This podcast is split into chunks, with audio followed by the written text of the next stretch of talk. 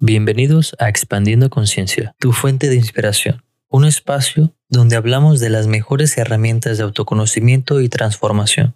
Antes de empezar, te invito a eliminar cualquier tipo de distracción para que le saques todo el provecho a esta información. Para nuestro capítulo número 18 tengo a Josefa González, la persona detrás del proyecto Médica Holística. Josefa, bienvenida a Expandiendo Conciencia, gracias por aceptar mi invitación. ¿Cómo estás? Hola Jorge, bien y tú, muchas gracias por la invitación, encantada de estar acá contigo. Qué bueno, muy bien, todo, todo bien por acá, gracias. Me gustaría preguntarte, para los que nos escuchan y te conozcan, ¿quién es Josefa y de dónde eres?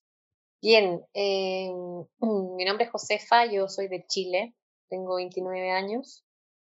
Estudié, tuve una vida bien tradicional, eh, colegio tradicional, eh, una carrera tradicional, medicina, yo estoy en medicina, trabajé como médico dos años. Y bueno, eso es lo que estoy haciendo actualmente, eh, digamos como historia, y ahora eh, me estoy dedicando a integrar mi profesión con una mirada más espiritual. ¿Qué pasó? ¿Cuál fue ese proceso de cambio para tener esta mirada más espiritual? El hecho de sentir que mm, me faltaban respuestas en medicina. Yo siempre he sido como bien preguntona de ¿Y por qué? ¿Y por qué? ¿Y por qué? ¿Y por qué? ¿Y por qué? Y había muchas preguntas de la vida que medicina no me respondía, sobre todo respecto a las enfermedades. ¿Y por qué se enferma él y él no? O ella y él no. Como ejemplo, la pandemia lo dejó súper reflejado, ¿cierto? El hecho que en una habitación había, no sé, 10 personas y que ellas, no sé, 8 se infectaran, pero esas otras dos, ¿por qué no se infectan? Entonces ahí van siempre así. Y de ahí surgió, junto con mi experiencia personal, de que igual fui paciente médica eh, por ansiedad y depresión y tampoco me satisfació la respuesta de, del gremio médico y psicológico y psicólogos en su momento. Ok, y en el aspecto espiritual, ¿qué sientes que se te ha respondido con respecto a este tema de no encontrar respuestas?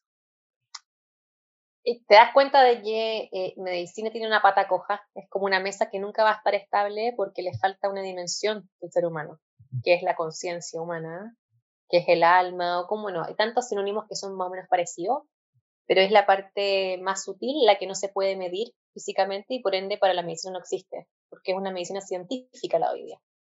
Entonces, es que no se puede medir, cuantificar o hacer un experimento o un estudio respecto a eso que tenga una solidez eh, numérica, más que nada eso, no existe. Entonces, la espiritualidad es la pata que le queda. No es que me haya respondido una, es, es la pata y la, y la espiritualidad para mí es la integración de todo. Tampoco que sea solamente espiritual y, y, no, y, y, como, a ver, separar, sino que es integrar.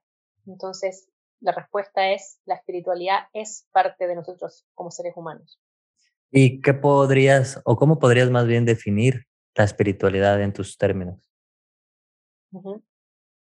La espiritualidad, la espiritualidad, bueno, hay tantas formas de, definirla, pero para mí es em, el que somos más que el cuerpo físico, el que somos más que nuestras emociones, somos más que nuestra mente, que son parte de nosotros, pero no son nuestra esencia.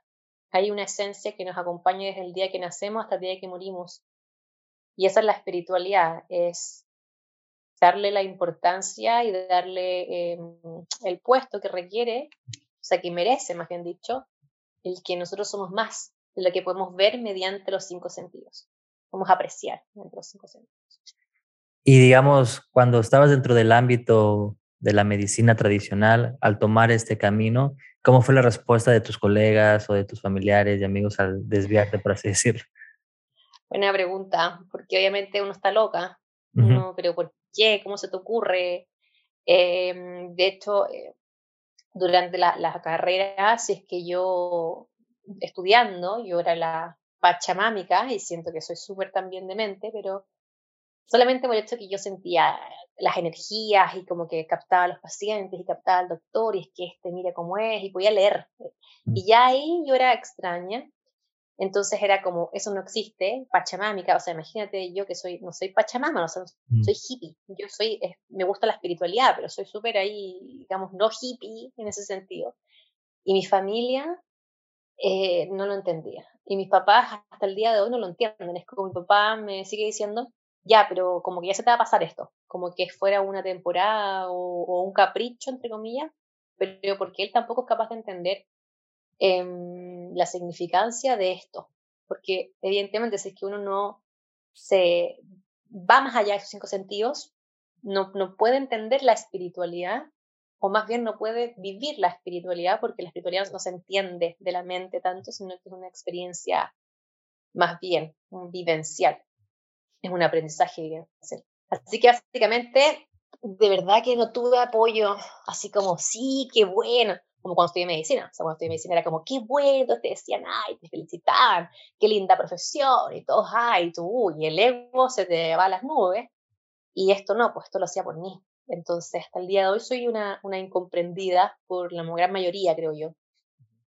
Y digamos, cuando tienes este contraste de ok, seguiste lo que la sociedad esperaba de ti, tuviste aplausos y reconocimientos, pero cuando te desviaste de lo que realmente la sociedad quería de ti y te decidiste por seguir tu corazón, lo que te llenaba, lo que te inspiraba, ¿qué sientes que, qué es lo que te mantiene en ese camino? ¿Cómo fortaleces esa voluntad interior de seguir avanzando? Yo creo que lo que más me anima a seguir avanzando es no volver a lo mismo que estaba yo. O sea, lo que me da hoy la fortaleza es el dolor que yo viví al vivir quien no, era. Que es un poco lengua, pero yo sentí mucho dolor, mucho sufrimiento psicológico, mental, físico, de todo tipo, por el hecho de hacer algo en mi vida que no era yo. Entonces, ese dolor, ese sufrimiento es el que hoy me hace seguir adelante. yo no voy a volver para allá. O sea, yo ya sé, ya, ya sé si yo lo viví. Para allá no es el camino. Entonces es como un empujoncito en la espalda que me da. Y quizás también dándole un sentido a mi depresión y una ansiedad tremenda que viví, una fatiga adrenal, viví un burnout tremendo. Todo eso, hoy le doy ese significado, que es como eh, eh, lo que no me permite volver, porque no es zona confort, ¿me entiendes? No es algo cómodo, eh, así, bueno, zona confort es, olvídese esa palabra porque no, no es realmente, pero no hay comodidad en ese, en, ese, en esa antigua versión mía.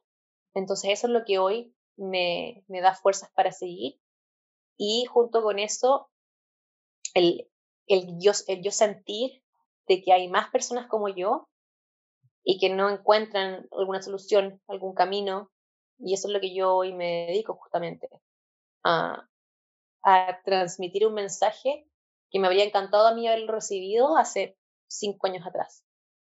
¿Y qué más nos puedes contar sobre tu camino espiritual, por así decirlo? ¿Y qué sientes que es lo más importante que toda persona que está decidiendo emprender este camino, porque obviamente siempre las opiniones van a estar, eh, ¿qué consejo les daría antes de emprender el camino de su espiritualidad, por así decirlo? Sí, eh, a ver, mi camino es eh, espiritual.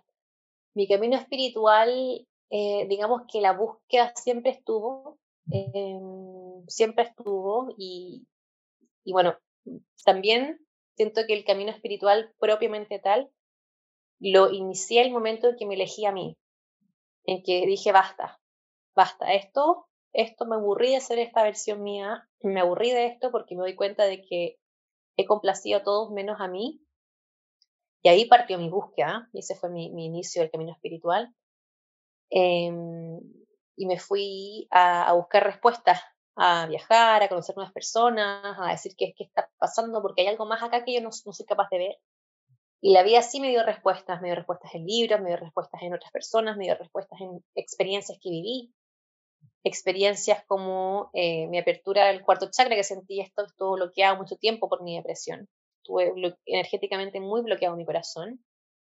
Y tuve la experiencia Em, mística, una experiencia espiritual, de sentir cómo se me desbloqueaba el corazón y eso fue lo que me hace, me hizo, fue como el salto cuántico que me hizo entender de que sí había algo más y energéticamente y todo esto. Y después ya más en mi camino, porque a mí me pasó esto de la apertura del cuarto chakra sin saber nada. Como que yo estaba buscando, buscando respuestas, buscando respuestas aquí allá, leyendo, hablando, eh, preguntando a profesionales. Y, y después de, esto dije, ya hay algo, pero sí que hace que se llama espiritualidad. Y después la vida sola te va dando. Cuando uno se abre, eso es lo que uno quiero decir, cuando uno se abre este camino, de a poco y solito vienen llegando las respuestas o, las pistas. Es como que uno ansiosamente quiere tener todo controlado, el ego siempre, ya, ¿para dónde vamos? Mente ego, para allá, para acá, para acá, para allá. Y este camino espiritual es un poco diferente porque no está pauteado, sino que uno tiene que seguir las pistas o, ver por ahí, escuchar, ah, este mensaje y ir tanteando. Y eso se va a ir dando a medida que uno tenga la apertura para decir, universo, quiero esto, quiero vivir la magia, quiero vivir lo que es eh, desde un punto de vista eh, de, mí, de mi ser, conocerme a mí, y empecé a, de a poco a, a, llegar nuevas respuestas y llegó una persona que a mí me hizo como de enlazadora, como que me, me, le puso nombre a todo lo que me pasaba. Así una chica en Instagram que la conocí un año y medio después en persona, pero en su momento era como, wow, ella habla todo lo que me pasa y yo lo siento así, y me di cuenta de que eran, todo lo que mis problemas eran producto de que yo me aferraba a la imagen que yo tenía a mí misma, a, un ego muy dañado, a una mente con muchas creencias limitantes, eh, una autodefinición muy material también. Yo soy esta persona, esta persona, y, bueno, de ahí empecé a buscar, y ahí empezó de frente en mi camino espiritual, así ya full, me cuenta, ah, esto es la espiritualidad, ok, perfecto, ok, eso hay que conocer la mente, y ahí empecé a meditar, sí, y ahí, de ahí empecé con la práctica como camino espiritual ya más, más em, diario, y ahí en esas meditaciones me bajaba información o sentía conectada con que yo tenía que hacer lo mismo. Eso no es más de tener, es como yo quería, yo deseaba, yo sentía el querer ayudar a personas a mostrarles este camino tan lindo. Y lo otro que me dijiste, el qué consejo les daría, que no hay que elegir, no es como que tú tengas que elegir tu mundo material o tu mundo espiritual, sino que uno tiene que integrarlos y equilibrarlos. Muchas veces uno piensa, ah, sí, encontré este mundo, que es otro mundo, entonces empiezas como a rechazar el mundo material, rechazar a tus viejas amistades, rechazar a tu familia. Y tampoco se trata de eso, se trata de irse al otro lado opuesto, sino que es integrarlos. Y esa integración se da en forma diaria. O sea, la integración la haces día a día, día a día, día a día, día a día. Y por eso mi gran consejo es que tú tengas una práctica diaria que te permita incorporar ambos, ambos mundos. Por ejemplo, para mí es la meditación, o el yoga, o el arte, o la música, lo que sea, pero alguna práctica diaria que te permita integrar ambos mundos. Y sobre este camino, ¿qué opinas respecto a la terapia? ¿Sientes que también aporta o es más un camino independiente donde uno está buscando respuestas y simplemente pues sí, tiene que seguir las pistas? Eh, no, terapia ayuda. Lo que pasa es que uno no está solo en este mundo, uno, el ser humano es un ser relacional, o sea, necesita de otros, es una necesidad humana. Eh, hay gente que es ermitaña, es, cierto, pero hasta los grandes maestros se fueron y volvieron, porque se dan cuenta de que aunque estén iluminados, estar solos iluminados la Tierra no tiene ningún sentido, o sea, tienen que volver porque somos así, somos seres sociales. Ya, entonces uno siempre requiere requiere que haya alguien más, ¿sí? Sin depender, esa es la diferencia. Es como que hay gente que es dependiente del terapeuta, es como que va y no hace ningún trabajo y él me hace todo, o ella me hace todo. No, no es ese punto de vista. Son ayudas en el camino, eh, son facilitadores, eh, son mediadores, son personas que te acompañan en tu camino, pero eh, te van a ayudar, te van a indicar, te pueden orientar, pero finalmente lo que importa es lo que tú hagas. Es como que uno, típico que dice, ah, necesito ir a, ir a que me hagan reiki o que me alineen los chakras. Pero está bien una vez si te supera, dos veces, qué yo. Pero no hacer ningún trabajo para que me lo haga otra persona, ahí es la diferencia. Ahí es la diferencia. O sea, tiene que haber un trabajo más, un núcleo tuyo importante, una práctica tuya importante, un, así como una parte tuya bien sólida interna, de autoconocimiento, de todo, todo tuyo, y con eso tú pides ayuda a terapeutas, desde ahí, no es del terapeuta me soluciona los problemas o el terapeuta yo dependo de esa persona. Muy bien, muy bien. Y digamos, en este camino de todo lo que me comentas, que has encontrado respuestas en libros, en personas, en experiencias, y como en la meditación, es cuando ya empezaste a escucharte a ti misma a través del silencio interior. Pero digamos que la espiritualidad es un proceso de autoconciencia, ¿no? De hacernos más conscientes de nuestra programación, nuestros dolores, nuestros miedos, etcétera. Entonces, de todo lo que has aprendido, por lo que me comentas, la meditación fue como que un punto clave, pero sin embargo, en ese proceso, ¿qué herramienta, filosofía oriental o experiencia como tal es la que mayor cambio te ha traído? ¿Qué filosofía? Eh, la verdad es que no sigo ninguna corriente, no te puedo decir que es algo budista o no, realmente no, no he seguido, he seguido autores, a mí me inspiran las personas, eh, más que una corriente, yo ya estudié mucho, obviamente no siempre voy a seguir estudiando, ¿cierto? Pero ya eh, no me quedo por dogmas, entonces es como que me gusta este autor, pero me gusta esto de autor, me gusta esto del otro, pero me gusta esto de esta filosofía, me gusta esto del tantra, me gusta esto del budismo, me gusta esto de, de no sé, Poet Cartole, me gusta esto de eh, Joe Dispensa, empiezo yo a hacer un mix sí, de picotear, así como si fuera un pajarito, y me voy comiendo todas las, las pepitas en los árboles. Entonces, no existe algo que te dijera esta corriente específica es, ni siquiera con la meditación, como tiene como 60.000 formas de meditar, yo vuelvo invariando. Claro, es como ser más transdisciplinario y no cerrarse de solo un punto de vista. Al final de todos podemos tener un mejor panorama que nos pueda ayudar en, en nuestra vida personal, porque creo que también somos muy únicos y pues a veces lo que le funciona a uno no le va a funcionar a otro y pues tenemos que buscar nuestra propia mezcla de cosas, ¿no? Exacto. Y siento que mientras más fuentes lea o mientras más personas me expliquen un concepto, mejor lo voy entendiendo más esencia. Me gusta entender la esencia de las cosas, así, ah, la esencia de la meditación, cuál es la esencia de la espiritualidad. Y como tú dijiste, la esencia de la espiritualidad, sí, otra forma de definirlo es como un regreso a ti, es un, regreso a tu esencia, pero para eso hay que eh, derribar todas las barreras que nos hemos construido en contra del amor, que es nuestra esencia. La esencia es amor. Y esos son todos los miedos, las creencias limitantes, la mente, y, y a medida que tú vayas desarrollando tu conciencia, empiezas a, darte cuenta de todo esto y cuando ya tu conciencia va más arriba que todo, empiezas a conectar con el amor, porque yo, mi, mi, concepto es miedo como estado de conciencia, amor como estado de conciencia, entonces el camino espiritual es cuando uno se acerca cada vez más al amor como estado de conciencia y tú empiezas a ver la vida a través de los ojos del amor y no a través de los ojos del miedo. Pero para ello hay un trabajo, el trabajo espiritual para mí es igual a un trabajo de sanación. Porque todo esto que es eliminar programas negativos, creencias limitantes, eliminar eh, eh, heridas emocionales o sanar heridas emocionales, todo eso es sanación. Por eso de ahí entiendo que no estaba tan perdida, de que igual estudié medicina por algo porque me gusta ayudarte, ayudar a personas a sanar, pero no físicamente, sino que eh, para reencontrarse con su alma. Claro, claro. Y digamos, si nos ponemos un poquito más terrenales y digamos, las personas que están siguiendo este camino, como tú dices, obviamente hay un rechazo inconsciente de parte de la familia, de las amistades, porque pues no es el camino que seguían ellos. Por algo también en ese momento estábamos vibrando en esa misma frecuencia, pero como tú comentas, no se trata tampoco de rechazarlos e ignorarlos y decir, pues ya no vibran igual, yo voy por acá.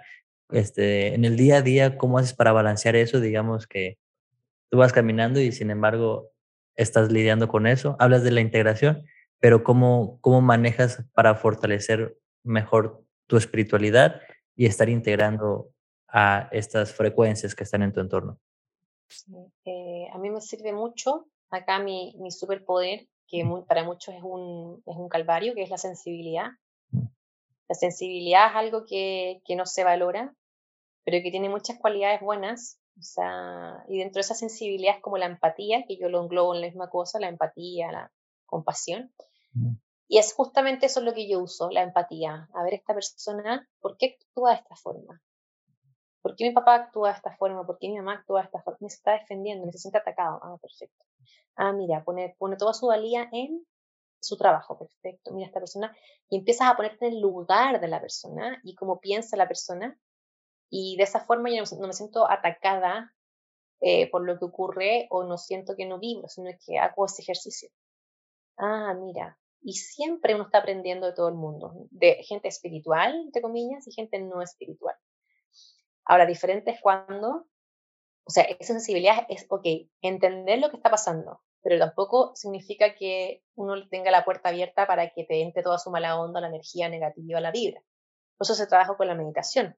Para mí la meditación es como tú bañas a tu cuerpo todos los días tú tienes que limpiar tu cuerpo energético todos los días también, y para mí eso es la meditación, porque uno, también esa sensibilidad, esta empatía, que toda la gente espiritual la tenemos finalmente, porque por algo sentimos más allá, si es que no aprendes a entender qué es tuyo y qué no es tuyo, te empiezas a contaminar también. Entonces, eh, ahí están las dos cosas. Uno, eh, ponerme en el lugar de la persona que, que, está, que no, tiene interés por la espiritualidad. Ah, mira, mi mamá actúa así, mi papá actúa así. Y dejar de esperar algo diferente, dejar de esperar que cambien, por ejemplo. Como soltar también, empatizar, soltar. Y junto con eso, porque como no son capaces ellos de manejar su propia energía, sino que la descargan muchas veces o proyectan afuera, porque son más inconscientes, yo tengo, tenemos un trabajo doble de decir, ok, voy a limpiar esto que quizás me quedó en mi aura o qué sé yo, no me corresponde, y así lo voy haciendo, porque tampoco mi idea es, eh, ser una ermitaña que viva en el bosque aislada de todo. Y esa sensibilidad que platiques es como tener esta desidentificación de nuestro propio ego para poder reconocer el ego de la otra persona y así poderlo equilibrar. Porque si estamos, digamos, pues yo me posiciono en mi ego, no voy a querer comprender a la otra persona y es cuando vienen muchos roces, ¿no? Claro, que acá, eh, eh, y la espiritualidad es bien clara, eh, que, que, el problema de todos es el ego, el ego, dentro de muchas cosas, pero el ego es, de cuando tú eres más consciente, te das cuenta de que, ah, mira, ese, ese, es tu ego victimizándose, ese es tu ego culpando, ¿ok? y empiezas a entender, ah, mira, esta persona actúa así, ajá, y así, y deja de tomártelo personal, porque el que se toma todo personal es el ego. Entonces es todo un trabajo ahí interno importante. Y a veces se camuflajea, ¿no? Y de repente no te das cuenta y ahí salta o brinca, reacciona y dices, oye, espérate, ¿quién, quién se identificó quién reacciona, ¿no? ¿Desde dónde está reaccionando? Muy interesante. Claro. Eso quería decir que, que, por ejemplo, en redes sociales pasa mucho eso, que, y lo último que quiero decirte es, hay personas ya, esto me, me salió, pero tengo que decirlo. Hay personas que no saben cómo, cómo comunicarse, no saben cómo preguntar, no saben y lo hacen de forma agresiva muchas veces. Me ha pasado en redes sociales que me preguntan, ¿y tú cómo sabes eso?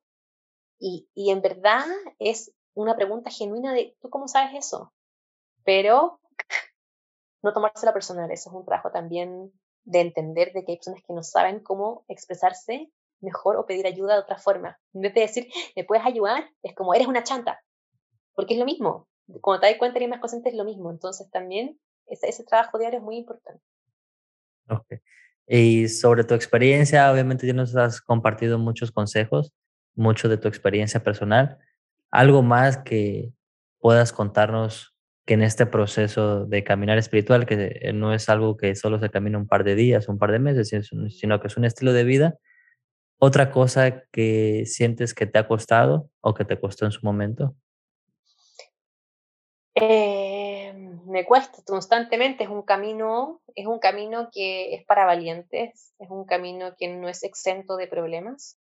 O sea, uno tiene que seguir pagando impuestos, tienes que seguir acatando las normas de la Matrix. Hay gente que se confunde un poco ahí y empieza a querer ser antisistema, pero a todos nos cuesta porque tenemos que eh, encontrar este equilibrio, que no es simple, y además hacerte cargo todo el tiempo de lo que te sucede. Antes era cuando uno más inconsciente, como, es que tú, ah, listo, me descargo. O trabajo, ya listo, ah, me, me, me alcoholizo, voy a un pub a bailar. Y ya cuando no, lo más difícil es hacerte cargo de todo lo que sucede, de las emociones negativas, positivas, de lo que está ocurriendo, como que es una responsabilidad diaria, porque la conciencia es algo que se trabaja día a día y que no es sinónimo de que sea flores, pajaritos y pasto. O sea, no es así, no es un camino, sino que tiene momentos súper de alto, de sanación tremendo y hay momentos en que son bajos. O sea, es normal. Y la gente dice, me ha preguntado, perdí mi despertar espiritual, estoy perdido. Es que es normal. No es un camino lineal de aprendizaje, sino que hay altos y bajos, altos y bajos. Entonces, lo más difícil para mí sigue siendo el compatibilizar esto y el entender de que es un camino que, que, que tiene partes dolorosas, ¿sí? Mucho para poder llegar al amor finalmente. Sí, de hecho eso pasa mucho y en lo personal igual me ha pasado que uno siente que va avanzando, que está sanando y como tú dices, son como que las altas de este camino, pero de repente llegan las bajas y creo que en vez de rechazar esa resistencia, es como que esta es una oportunidad para seguir sanando algo. o ver creencias más profundas, inconscientes, que a lo mejor no han tenido la oportunidad. Entonces esas bajas son como que oportunidades para seguir creciendo, ¿no?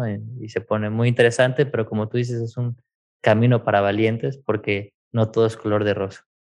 No, de hecho, eh, eh, la espiritualidad es mucho atravesar dolores, porque cuando uno vive del modo animal, del modo inconsciente, el animal huye del dolor, huye, me vado, me vado, redes sociales, me vado, fiestas, me, vado, drogas, sexo, libertinaje. Entonces, el camino espiritual es cuando uno se vuelve más que un animal, por decirlo así, y llegas a, tu lado divino. Y para eso hay que dejar de huir de mi lado, de mi dolor. Y, ojo, no es solamente tu dolor, es un dolor de linaje familiar, eh, dolores sociales, colectivos, dolores de, tan simples con que la mujer tiene que depilarse todos los días o todos los meses y tú lo contamos normal. O sea, eso ya es dolor. ¿Te das cuenta que así es sutil? Es como, ¿y por qué hacemos esto al cuerpo? Ah, porque así nos vemos más bellas. ¡Wow! Pero ¿a quién se le ocurrió pasar por este dolor? O uno normaliza muchos dolores así, así es sutil y de coloquial lo digo y gordo el ejemplo. Porque estamos llenos de dolores normalizados. Entonces, cuando uno está en espiritual, es como, ¿Por qué tengo que normalizar el dolor? El dolor, algo habla, ok, vamos a hablar con el dolor y lo atravesamos. Es un camino para valiente.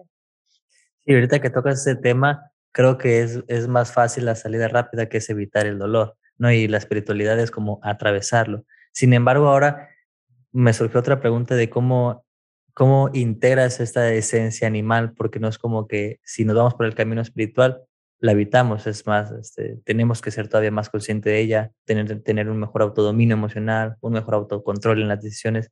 Se vuelve cansado con el tiempo estar trabajando con, con tu ego, con tu esencia animal. Es, es agotador, de hecho, em, a ver, siento que tenemos un trabajo difícil y que probablemente nosotros mismos somos capaces de ver el resultado final, sino que van a ser generaciones generaciones, o sea, probablemente mis tataranietos viven una vida mucho más bonita que yo. Pero yo tengo que trabajar no de forma egoísta, sino que entendiendo de que todo lo que yo sane es medicina para el resto de las personas, porque todos somos uno. Entonces, eh, tiene que ver mucho con el apoyo colectivo del dolor. Por eso están los círculos sociales que se, se, generan, en que todos estamos ayudando y todos atravesamos dolores porque todos tenemos colectivamente dolores. Eh, bueno, y el lado animal siempre va a estar, siempre va a estar siempre va a estar el miedo. El miedo, hay gente que dice, no, el miedo no existe. El miedo sí existe. Tu lado animal tiene miedo y tú bien eres psicólogo, ¿no es cierto? Sí. Tú bien sabes que el miedo es algo, una estructura mental, la amígdala que dispara y que, porque el miedo es una emoción básica, es la primera emoción que evita nuestra muerte. Entonces el miedo nunca vas a poder evadir. Eso es como un, en mi caso, yo siento que es un error que se da mucho en la espiritualidad. El, miedo no existe, solo existe el amor. El miedo no existe. El amor estamos en la, tridimensionalidad y tu cuerpo físico está estructurado para sentir miedo. Entonces es aprender a, canalizar el miedo, a transformar el miedo y que no te domine el miedo. Y para eso lo que uno hace en forma bien orgánica, para decirte así, bien médica o, neurobiológica, es que uno genere rutas neuronales, circuitos, que apaguen al miedo, que apaguen como esa, la la que es la que dispara el miedo. uno crea realmente vías neuronales que hacen que, que se calme el lado animal, que no predomine, eh, para que no esté siempre como activo, tan, tan, tan, tan, sino que uno dice, ah, calma, calma, pero eso se desarrolla y nosotros no, como sociedad no lo hemos desarrollado. Entonces es un trabajo que estamos recién haciendo nosotros ¿sí? que en el fondo es la neocorteza, acá el lóbulo frontal, eh, prefrontal más que nada, es un trabajo que se hace diariamente y por eso me gusta mucho la meditación para eso. Entonces, esto es como ya físicamente, pero energéticamente es eh, el miedo y todas las sensaciones de baja frecuencia eh, habitan los primeros tres chakras. Más que nada, el miedo habita en el primer chakra. Entonces, uno lo que hace es canalizar esa energía y subirla. se habla mucho de Kundalini, despertar el Kundalini, del Tantra y todo esto. ¿sí? Lado animal, primeros tres chakras, lado divino, tres, tres superiores y el centro integrador es el corazón. Entonces, más bien lo que quiero llegar y decir con esto es, por un lado, es trabajar en ti físicamente, eh, calmando el lado animal, y energéticamente eso es eh, canalizando la energía del, del, miedo, canalizando el dolor, como creativamente, como tú eres capaz de lidiar con el miedo, cómo eres capaz tú de transformar ese miedo que tienes. Porque siempre va a estar. Sí, no, es como tú dices, un trabajazo, me gustó cómo lo pusiste, realmente el trabajo que estás haciendo es para futuras generaciones. Y sí, claro, puede ser cansado, como no es un trabajo visible que la gente lo pueda ver como cuando vas al gimnasio, pero pues tiene la misma intensidad porque las emociones también, pues el dolor emocional puede ser tan fuerte como el físico. Y bueno, ahora me gustaría preguntarte sobre, me has contado que has leído ciertos autores, un poquito de todo, eh, dos o tres autores que los que están empezando este camino podrían ser de mucha utilidad para esas personas. Sí, a mí me gusta mucho en Joe Dispensa, que es neurobiólogo, o sea, como que hace estudios científicos y todo, me gusta mucho él, tiene series y tiene videos y tiene libros, tiene todo. Me gusta mucho Deepak Chopra, Deepak Chopra o Deepak Chopra, él me encanta, es un médico, que es también todo médico, mm, él es indio, pero estudia en Estados Unidos y tiene harta, harta información, hartos libros que me gustan. Y otro que te puedo recomendar, eh, Eckhart Tolle, igual me gusta mucho su forma de, ver, él aborda mucho el tema del ego, Eckhart Tolle, que escribió El Poder de la Hora. Él lo habla, lo habla súper ahí en profundidad también. Esos tres autores me, me gustan mucho. Y de mujeres, ¿sabes que no se me ocurre? Creo que no leo muchas mujeres, me acabo de dar cuenta. Voy a hacer una, voy a cambiar esa forma.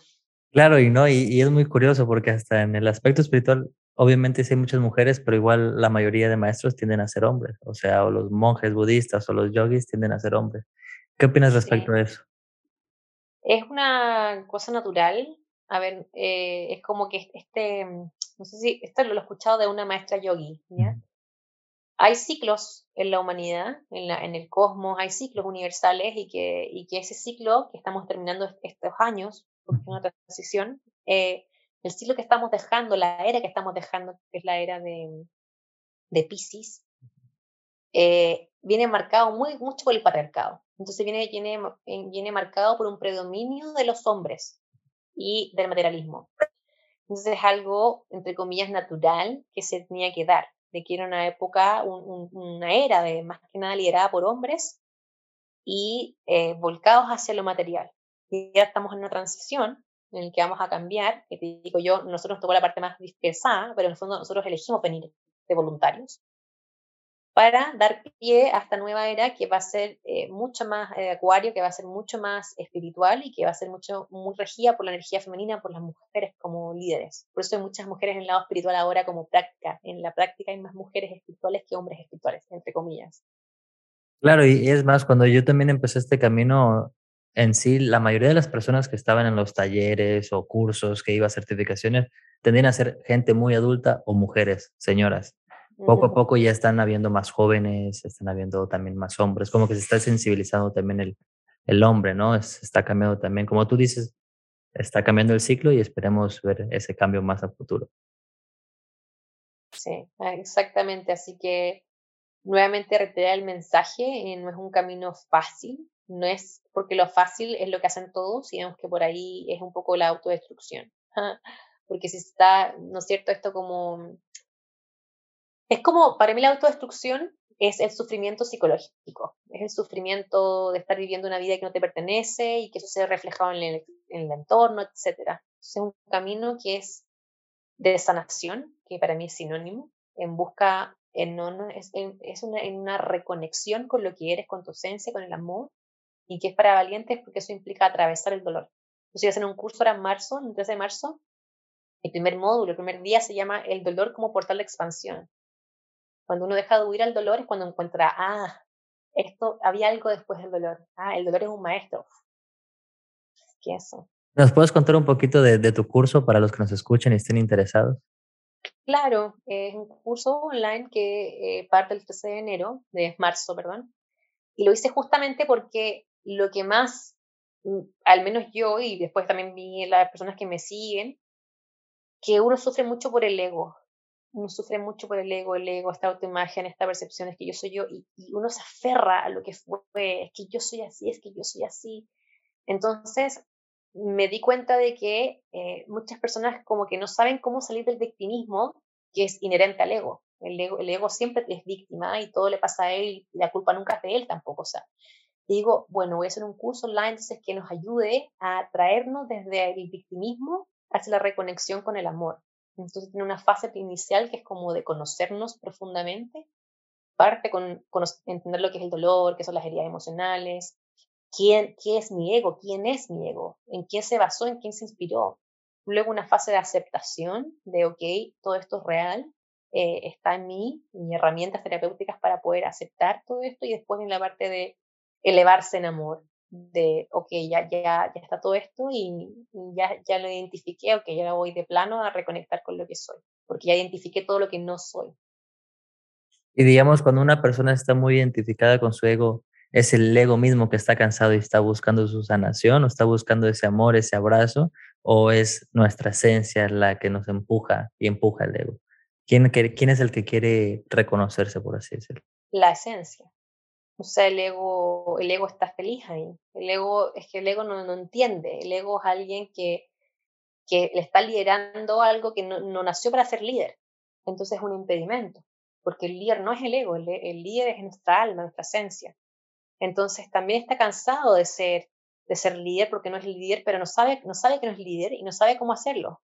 Porque cree que no hay nada más aparte de él. Entonces es como un llamado, un llamado de espíritu, un llamado de alma de regreso a casa, de decir, oye, eh, hay algo más. Y eso te impulsa, es una llamita que se prende, es, una, un impulso interno de querer sanar. Por eso no se puede apurar.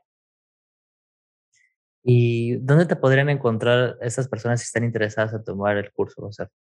Mi mismo Instagram, eh, que es médica holística, tengo un link que te va a llevar al curso y si no, mi página web es portal portal.medicolística.com.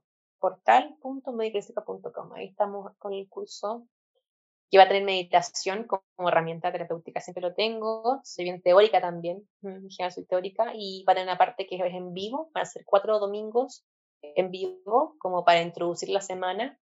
Porque después la semana son cinco días que tú vas a andar solo, con, con, con videos pregrabados y meditación. Buenísimo. Y pues bueno, para ir terminando, Josefa, eh, ¿Nos podrías decir, si tuvieras la oportunidad de ir al pasado, qué te dirías? Al pasado, queda, queda, porque he vivido tantas cosas. ¿A bueno. cuánto? ¿Adolescente? ¿En la universidad? Digamos a tu juventud.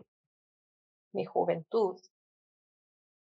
Uf, diría que eh,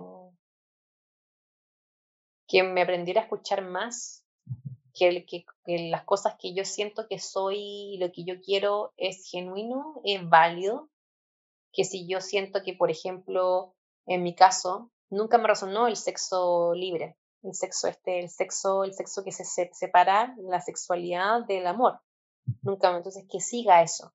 Que si siento que soy diferente, que honre eso, como embrace en inglés, honre todo lo que yo siento que soy y que si no soy igual a masa, que esté tranquila, que está perfecto, que como soy yo está bien, ¿no? que no tengo que preocuparme por ser alguien diferente para ser, eh, ¿cómo se llama esto?, aceptada por otros. Bueno, pues muchísimas gracias por tu tiempo, por tu información, por tu energía y tu atención. Ha sido un placer y pues fue un gusto. Gracias, lindo. Muchas gracias por la invitación. Lo pasé súper bien. Excelente. Pues ha sido un placer. Gracias a todos los que se quedaron hasta el final. No olviden suscribirse al podcast y nos vemos el próximo episodio. Gracias por tu atención y tu tiempo. Bienvenido a tu nueva casa, a tu nuevo espacio. Bienvenido a Expandiendo Conciencia.